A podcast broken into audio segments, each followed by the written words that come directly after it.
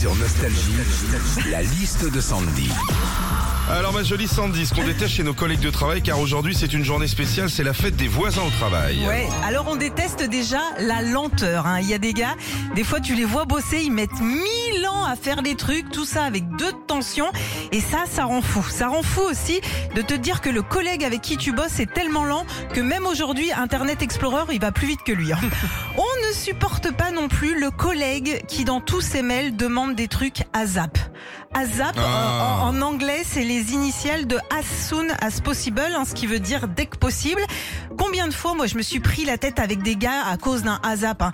Bah ouais, parce que moi, je croyais que c'était les initiales de Allez, salut, à plus Enfin